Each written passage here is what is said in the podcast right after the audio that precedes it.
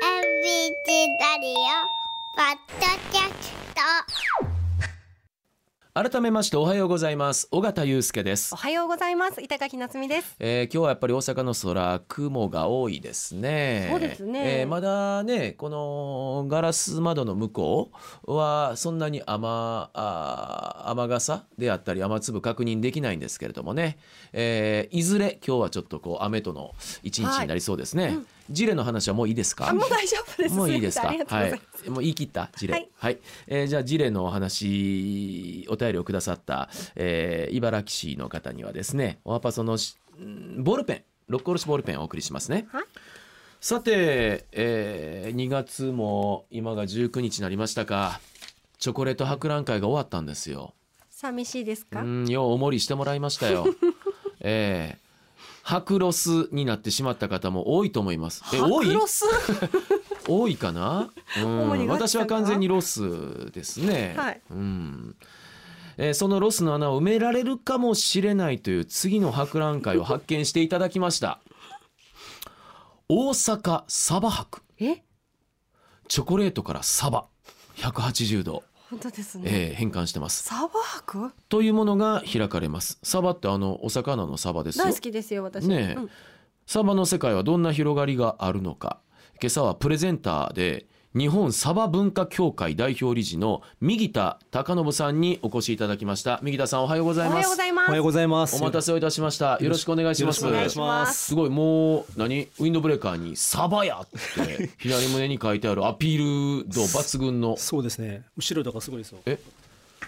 何ちょっと待ってトロサバ坊主氏がなんや藤山芸者なんやらとか書いてる、はい。えそれオリジナルウウィンドブレーカーですかそうですね。これでずっと日々動いてます。えーこれ新鮮なサバの色をイメージしてそうです。大体このサバブルーで。あサバブルーはいー。サバかっブこいいルーではすねサバあブルーの青もですね、、はいろいろ藍色からねコバルトブルーやいろいろありますけどもサバブルーは初めて聞きましたね。かっこいいあのね、あの、あれじゃないですか、そのペンシルのこのいろんなはクレ、クレ、クレを。い、色見本ね。はい。あれにサーモンピンクってあるんですサーよ。モンピンクある。あるでしょはいでもサバブルーはないんですよ。ない確かになんででしょうね。 なんかペンになりそうな感じがしてきました、えーっとサーモン以外で魚の色が入ってる色見本はないかな。ないと思いますねうん。はい。なのでサバブルーは入れてほしいなと思いながら。あー。あれサバって英語でもサバですか。サバはね、あの、マッケロルっていうのかな、マッえマッカロル。マッケロル。はいマ。ッケロル。はい。うんとかみたいな感じですね。とかみたいな 感じちょっとふわっとしたけれどもね、さあ右田さんはですね実はあの ABC の本社の目の前にあるサバ料理専門店サバーの代表取締役でもいらっしゃいますえ今関西関東中国地方シンガポールにも展開してるんですあか海外はい、そうです。わあ実業家でいらっしゃいます、ねえーサバの世界の広がりと深さを今朝は教えていただくんですが、そもそも右田さんとサバとの出会いはどんなところから始まるわけですかそうです。まあ、サバと出会ったのは、まあ、生まれた時からずっとサバとはえご出身は大阪です。大阪で生まれた時からサバ毎日食卓にサバが並ぶんですよ。あそういうことですか、はい、右田家では右竹では、まあ、青魚ですね。旬が来れば、はいまあ、サバって夏と冬が旬なので、はいなのでそれもうまほぼ毎日じゃないけど、もうしょっちゅうサバが食卓に並んでて。えー、例えば料理としたらサバの塩焼きからか味噌煮煮ですねですよねでもすごく母親が料理が上手でめちゃくちゃ臭い魚を作るんですよえどどういうことどういうこと めちゃくちゃう料理が上手で臭い魚を作る めちゃくちゃだから下手くそやったんですよ料理が めちゃくちゃ下手くそ でえー、お母様魚魚の臭みを最大限に引き出す力を持ってていやだから日本酒使おうよとかそうそうなんかもう水で重な水と生姜で炊くみたいなイメージなんですあまよあ、生姜はいいけども、はい水に何か加えようよっていう おめ母ちゃ様くちゃへあうのん臭みを引き出す力があったの 引でき出す力もう19まで魚食べれなかったんですよ一切そういうもう環境でもって、はい じゅ19まで19歳まででなぜか19で魚屋に勤めたんですよえあえ魚屋さんっていうといわゆるあの本当にそのスーパーの魚屋さんですねスーパーの魚屋であーお客さんが来てその魚を鮮魚コーナー鮮魚コーナーで働いてて、まあ、全然食べれなかったんですけど19歳で魚屋に勤めてそこで魚の魅力に惹かれたんですね美味しさによかったですねった魚屋さんでもし勤めてなかったら一生嫌いだったままかもしれませんもんねご両親が魚関係のお仕事されてたとこじゃないんですか両親はね和菓子屋やってましたブレ幅がすごいすごかったんでほんで食べず嫌いがすごくてまあそのギャップがねうん19年間何やったんぐらいのギャップがあってうんそっから魚に没頭してで、まあ、23歳でオーストラリアに魚の修行に行ったんですえね。オーストラリアに魚の修行なんはでい、すか、行ってでまたたまたま向こうの回転寿司のチェーン店に勤めた時にあそこでまあ日本人のオーナーやったんですけど、まあ、日本の回転寿司絶対並んでる魚って分かるかみたいなーうんでもオーストラリアにない魚は何かって言ったらしめ鯖やったんですね。ー確かにしめ鯖絶対あるじゃないですなさかそうで向もこうには海外の回転寿司にはしめ鯖ないんですね確かになのでまあ日本の味を再現してくれっていうことからサバの研究が始まってあなので2344歳ぐらいかな出会ってそこからまあサバと深く関係を持たせていただくことにー深く面関係って白いですね、はい当初のそのお母様とのご関係からのサバ嫌いというか魚嫌い、はいでもこうやって勤めオーストラリアに行ったことによって多分サバに深く関わるわけですよねそうですねはいあご縁だわサバとのねそうなんですよそこからですねあのーうんまあその時はまだ軽いお付き合いやったんですけどサバとははいで軽いお付き合いでそこから30歳で僕居酒屋をやったんで妻と2人でちっちゃな居酒屋をほうほうほうでそこでたまたま出してたサバ寿司がすごく人気になりましてで私の妻があなたが作る料理で唯一おしいのはサバ寿司やからちょっと待ってちょっと待ってなんかいちいちちょっとついちゃったいろんなところにエッセンスが含まれてる唯一食べられえ好きなのがサそうバ居寿司酒屋やってたのに、まあ、いっぱい料理出してたんですよいっぱい料理出してたんですけどあなたが作る料理でいっぱい出してるけど、まあ、唯一おいしいサバ寿司しかないみたいなこと言われたんです よ。でもそれやっぱりてあのお客さんじゃなくってその奥様に言われるってところがポイントですよねそうなんですだって別にあの汚い意見言うわけですもんねそうそうなんですあ他まずかったんやって 僕はまずくてで確かにまあお客さん美味しいってよく来るなと思っててそれはやっぱりそうだったんですかへーよく出てたんですはかいよく出てたんです。へーでなんか遠くから地方からもいっぱい来てくれてたので。えどちらでされてたんですかえっ、と神崎川おおへ淀川えの関西会でやってたんですけど、はいでそこでうち、まあ、妻が言って「サバ一本で頑張ったら」みたいなこと言われたんですよ。はあはい、でサバ一本で何をすんのみたいな感じになってて、ねでえそこでこのサバ屋ですねサバ一本で、はいはいさん頑張ろうっていうことでサバ寿司専門店を16年前にえじゃあ奥様のそのあのい言われたのをそのままじゃあ聞いたわけですかそうなんですよサバ一本でどうすんのやけどやってみようかってなったんやでっすかてみようかってでつまりそのじゃあどんな会社どんな会社の名前がいいみたいな屋号をどうするみたいなこと言ったら、この字をこうやって書いてスケッチブックに「奥サ様がバ」って書いてでひらがなで「や」って書いてうん「サバ屋やどう?」みたいなこと言われて「そのままやな」って僕が言ったら、はいだってそのままの会社やるんだろうみたいなこと言われて、確かにそうやなって なってあのいちいち奥様説得力がありますよね。確かにそのままの会社するからサバ屋の方が分かりやすいなっていうので会社名をサバ屋にしてでサバ一本で16年前にスタートしました。 16年前にサバ一本でされてるところってありましたいやないですやっぱり当時まだサバっていうのは全然その市民権を得てなくて得てなかった、はい全然え何を得て何をして市民権を得るんですかえっ、と人気になってなかったというか、あまあ、サーモンってねその当時からどんどんどんどんあったし なんかさっきからえらいサーモンをライバル視してますね。確 かにサーモン すごいじゃ ないですかあーまあえあ確かああのえもしかしたら商売敵になるのかな。恵比寿の近くにサーモン系のお店もありまありすもますあんりねま。すはいはいはいえっと仲間 敵仲間だ仲間です仲 だから尊敬できる仲間ですねあサーモンはもうサーモンって本当すごく確かてにあの回転寿司でも一番人気あるのがサーモンじゃないですか確かになんか子供も好きなイメージもありますしね、あやっぱりそうなんですか。マグロは日本が世界で一番食べてる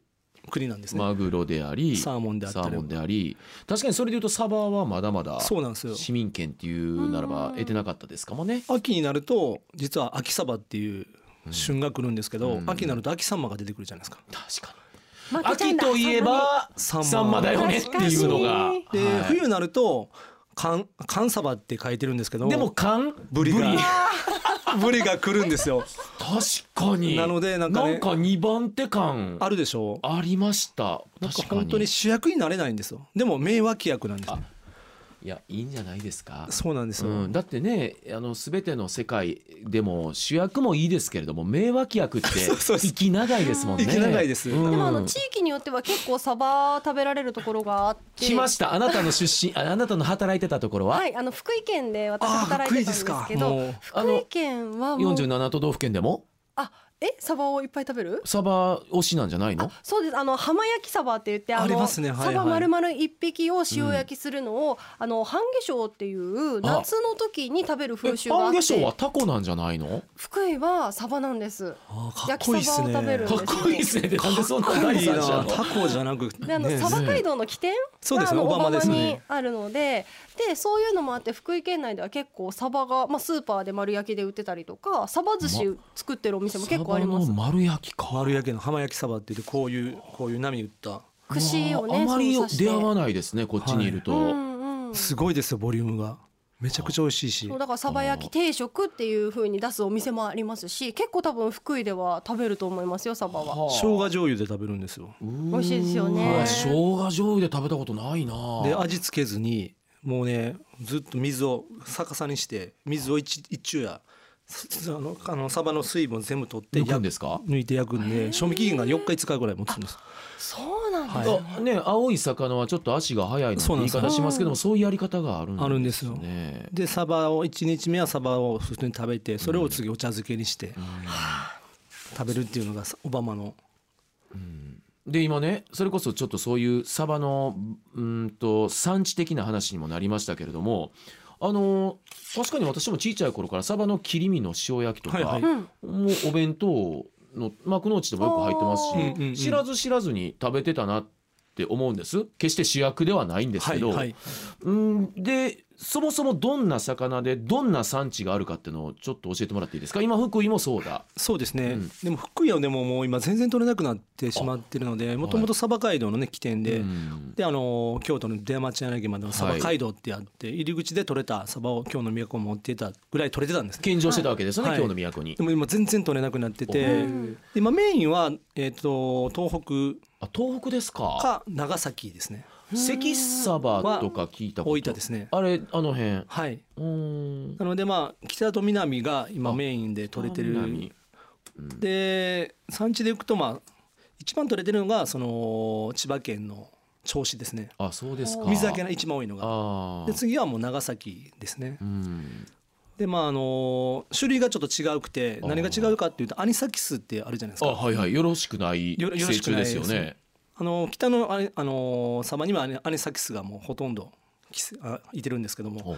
どっちかというと長崎のサバの方はまだ寄生虫が少ないっていうへーなんか意外はいああーの海流が違うのであそうなんはい、で寄す生するでもいてますよいてるんですけど、体の悪さをしない、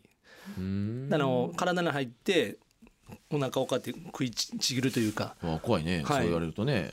が、まあ、北の方の様にはいてるっていうのが特徴ですかね。サバの漁獲高でいうとどんなもんなんですか漁獲高はね、あのー実はあのサバって一番水揚げ量が多いんですよ。もうえ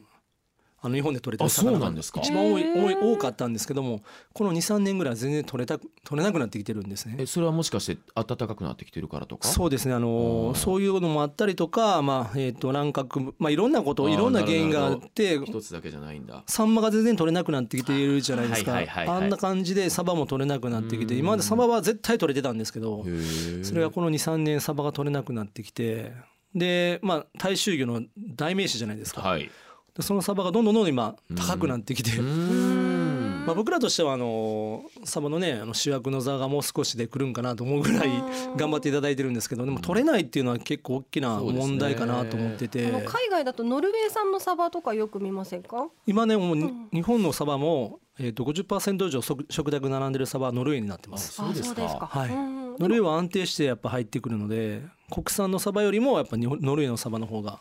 あれやと思うわ最近便利なんがあってほらもうすでに切り身になって冷凍になって、はいもうちょっと焼くだけで食べられるやつあるじゃないですかうんあありますねれとかそうなんかなももうしかほしたらとんどもうノルウェーですね。ですよねはでもい私福井県で聞いたことがあるんですけどあの国産のサバは脂がちょっと少ないけどノルウェー産のサバは脂身がたっぷりでそあうえでてすねそのノルウェー産のサバを焼きサバにした意外なイメー方がジパサパサしないってめいちうゃくちゃ話脂乗もってます聞いたことあります同じサイズのサバやったら極端な話倍ぐらい脂乗ってるかもわかんないですあそうですか、はい、それぐらいノルウェーのサバは脂がすごく乗ってます。あの美味しいサバそうでないサバの違いその油だったり何だったりいろんなものあると思うんですけどその違いって何なんですか一番はやっぱ油ですよね。はいやっぱりあの今皆さんのイメージのサバっていうのはまあジューシーで、はいであの油が乗ってるサバがイメージ多分されてると思うので、うんうんそれはもうほぼノルウェーのサバになってるので、あーなので国産とノルウェーのサバの大きな違いで、えっとおすすめできるのが、まあ、日本で言ったらお刺身にするサバであったりとかあとはもう本当に焼いたり煮たりするんやったら本当に油乗ってる魚の方がサバの方が絶対美味しいと思いますうんあそうですか、はいあのトロサバとかはいおーごまサバとかあいろいろ耳にはします、はうんどんなサバなんですかえートロサバは今言ってる本当大きくて漁獲量、まあ、漁獲魚体重 550g 以上の大きなサバ大できさですかあとはあのあの脂質含有量が21%以上っていう油ですか油ですあねやっぱりトロっていうのがあのマグロのトロのイメージと、はいそうですねでいいんですよねごまサバはちょっと種類があのマサバごまサバっていう種類あまがさかうんごまサバはどっちかというとあんまあの夏に取れるサバでうん油があんま乗ってなくてあと身が柔らかいですね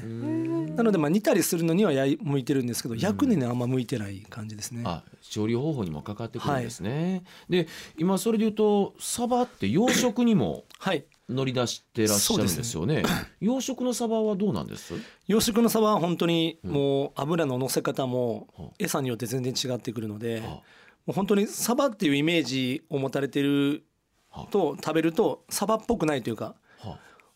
油がのど全然生臭くないというかサバ臭くないというか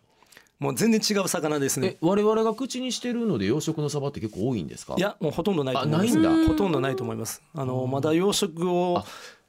してるんですけども食卓に並ぶほど漁獲量というか生産量は少ないので一部本当にまあ飲食店で食べれるぐらいですねでも今漁獲量が減ってきてるってなるとこれからはその養殖のサバに関わるとこも大きくなってくるんです、なってくると思いますあ今あの新しいスター選手としてサ新バしいスター選手、はいとして養殖のスター選手としてサバが今注目されてきてますねあーなんか風は吹いてますよねいやー今サバにサバに吹いてると思いますうんうんやっと来たかみたいな で もね小さい頃からお待たせしま考えしたるとあれ私もう親父も含めて家一家が好きだったのがサバの木寿司ね、ああいいっすいねやさっきのねあのしめサバに、はいうんとね似通ったところあると思うんですけどまあでも地味っちゃ地味ですもんねそうですねあの主役にはなってなかったですなもっんてね。ないないですうねんサバ寿司はでも本当に僕思うんですけどそのサバ寿司ってうんうんあのー300円ぐらいのバッテラっていうのがバッテラスーパーであったりとかでも京都行くと3000円のサバ寿司があったりするじゃないですはあか何やろこの振り幅すごくないですか確かにもうこの付加価値しかないじゃないですか確かにで火も持つし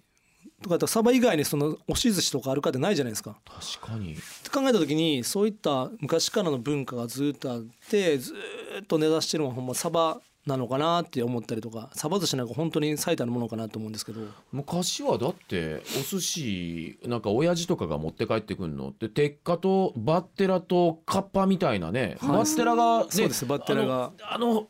薄いあの上品な昆布とねそうですね相まって本当に繊細な味してんなって思いながら食べてましたけどねそうなんですよお寿司になると一気にランクが上がるというか、上がりますよねあの押し寿司になってもね、でも焼くと一気にランクが下がるみた いな面白い魚ですね面白い深みがあるそこでこうねあの上下するってのがそうなんですよなんかすごく魅力的なさ、うん魚だなつってかみづらいというかねうなんですよよくよく考えたら。深みがあるんでやればやるほど面白いなとは思いながらやってはいるんですけど、うんで、あのー、右田さんの、あのーお店のサバーですよ。はいでは、国内外のサバ料理を食べられるということなんですが、あのー日本だったり世界のサバ文化はやっぱり地方だったり国によって違いが結構あったりするんですかまそうですねずそもそも海外で結構サバって食べられてるん海外では食べてますあでのすね。イワシとかあのサンマってはい世界で取れないんですよ、あそうなんです、はいでもサバは世界で取れるんですね、同じ青い魚でもね、はい、なのですごくどの地域に行ってもある程度サバ食べられてると思いへまえすそう煮です込み料理が多いんですか海外だと焼きですねああの焼きグリルで焼くのが多いんですよへーグリルで焼くもう焼きがメインで東南アジアとかやったらもうあのアルミホイルに包んではいそのままグルリルで焼いて包み焼き包み焼きにしたりとかしてますねじゃあ食べ方としては日本とそう変わらない変わらないでですすか日本ほどそのアレンジメニューってほとんどないと思いますでも向こう海外でサバの塩焼きいう感じじゃないんでしなょんかうん、うん、そうですイメね、ージまあ、でもあの結構食べられてますねへえシンガポールでも僕らの店で一番人気なのがサバの塩焼き、あそうですかそうなんはでい、すね一番人気はサバの塩焼きなのでへ例えばスタンダードな料理、まあ、焼くがシンプルに焼く以外のアレンジあんま僕は見たことないですねアジア以外ではどうなんですかアジア以外やったらトルコでサバサンドがあったりとかはい、有名な、はい、サバサンうんうドんうんうんちょっと固めのパンに挟まってるね、ヨーロッパは結構つけたりしますねあのあの酢につけたりとかもするし、あーはい、あと香草バジルとかはいはいはいで焼いたりとかもしますんでちょっとちゃうかったらちゃう言ってくださいよオイルサーディン的なそうそうなイメージですか、はい、サーディン的なイメージあでーイワシとサバとかアンチョビアンチョビ的な感じですね缶のあなるほどね、あじゃあ市場というかマーケットは結構開いてますよね開いてると思いますねあーで、えーちょっと右田さんのおすすめのサバ料理をちょっといくつか教えていただきたいんですけれども、そうでも我々結構あのーサバーではその世界の料理にアレンジしてるので、おー代表的なのはフィッシュチップスとかですあーねオおーーストラリアに研修も行かれてたし、そうですね白身魚をサバに変えたりとか、わあ美味しそうはい、うん意外なのはサバのあのいぶりがっことクリームチーズえちょちょちょっと待ってサバのいぶりがっここととククリリーームムチチーーズズをを燻製で挟ん燻製と挟んで食べたりとかいう料理があるのこれは結構意外に美味しいですねそれはさすがにお酒のあて的な感じですそうかですね、うんはいうんうんうんあとはトマトトマト煮グラタンですねあートマトにグラタン、はいとかは美味しいですねトマトとサバってすごく相性がいいんですよあなのでトマトとサバサバはすごく相性がいいのでそういった料理とかも結構人気ですね、うんうんあとはカプレーゼとかヘシコもねヘシーコあへしこヘシコがまカたプレーゼトマトとあのヘシコのカプレーゼあーへーヘシコがねやっぱ結構皆さんあんま食べれ、オバマではね結構ヘシコ食べてるちょと、っと臭みがあってねそうなんですよ皆様お酒のね敬遠される方もいますけれども、食べたことのないものを食べさせてあげたいので、あサバではね、はいでも確かにへしこって結構アレンジが効いてあのパスそうなタんとですよかそうそうチャパースタハとンかにしたりとかそういった料理もありますもんね。どうでしょう家でできそうなサバ料理をちょっと家でねできるの生サバとか、まあえー、とサバを丸々買ってきて結構難しいと思うので、まあまあ当たり前なんですけども缶詰ですよねサバの缶あサバ缶詰ねはいあれすごく万能なので、いササバの缶を缶をあの多用するのはすごくおすすめですね、パスタも普通に普通にできるしそのサンドとかもできますしサンド普通にマヨネーズ入れたらもうツナと変わらないんであサバ缶にマヨネーズインするだけでもうそれでツナツナと変わらなくなってくるので、あの本当に缶詰を使った料理っていうのはすごくいっぱいアレンジあるしもう多分本もめちゃくちゃ出てると思うんですよ、サバ缶の本も。うんなので僕がおすすめするのはサバ缶を常に常備しながら困った時にサバ缶を出してきてあ料理の中に入れるだけで全然味がまとまってくると思うのーちょっで。と私最近夜ご飯を作る任をまあの ま任されてるんですけれども何か今週一つ作るとしたらサバ缶の何かおすすめ一品ないですあかもうパスタが一番いいと思いますね。サバ缶パスサタでバすかの水煮缶ですか？はいそれ水煮缶とか、あとはもう味噌煮缶とか使っても味噌でもパスじゃタ。あ先ほどおっしゃったようにサバとトマトが相性いいんだったらサバ缶とそれこそトマトパスタそうですねもうめちゃくちゃいいと思いますめちゃくちゃいいですか、はいはあでサバ缶自体が今種類が多いん今ねすごいですよねあのサバ缶博士みたいな人がおってサバ博に去年来てもらったんですけあどあそういう分野の博士もいるんいでてすかるんですよサバ缶が好きで仕方なく全国行脚してサバ缶を集めてる方がいらっしゃっそれだてけ種類があるんだ180種類ぐらいあるんですよ、はもっとあるかもわかんないですけどその中の68種類ぐらい去年持ってきてもらったんですねあ厳選してはあで3日間ぐらいで売り売り切れて2000缶ぐらい売ったんですよあすごい。え去年のサバ博ではい2000缶以上売ったんですよそんな売れちゃうんですかもうすごかったですよサバ缶サバ缶こんなに一番高いの1308円ぐらいなんですよはする結構立それなりのもんなんですかやっはぱりい、まあ、あの1キロぐらいの大きなサバの一番いい部位真ん中の一番大きいところズドンと取あるっんやてそのまま完全に詰め込んでるんですけどもえサバの一番 EV ってどこなるんですかあのお腹のとこですねやっぱりあへえ頭からちょ頭からちょっと下の胸あたりからうんお腹あたりぐらいですねあそうなんですかが一番太ってて脂乗ってる部部あ分やっぱり油なんですね、ねなのでサバ缶は今すっごいいろんな種類があるので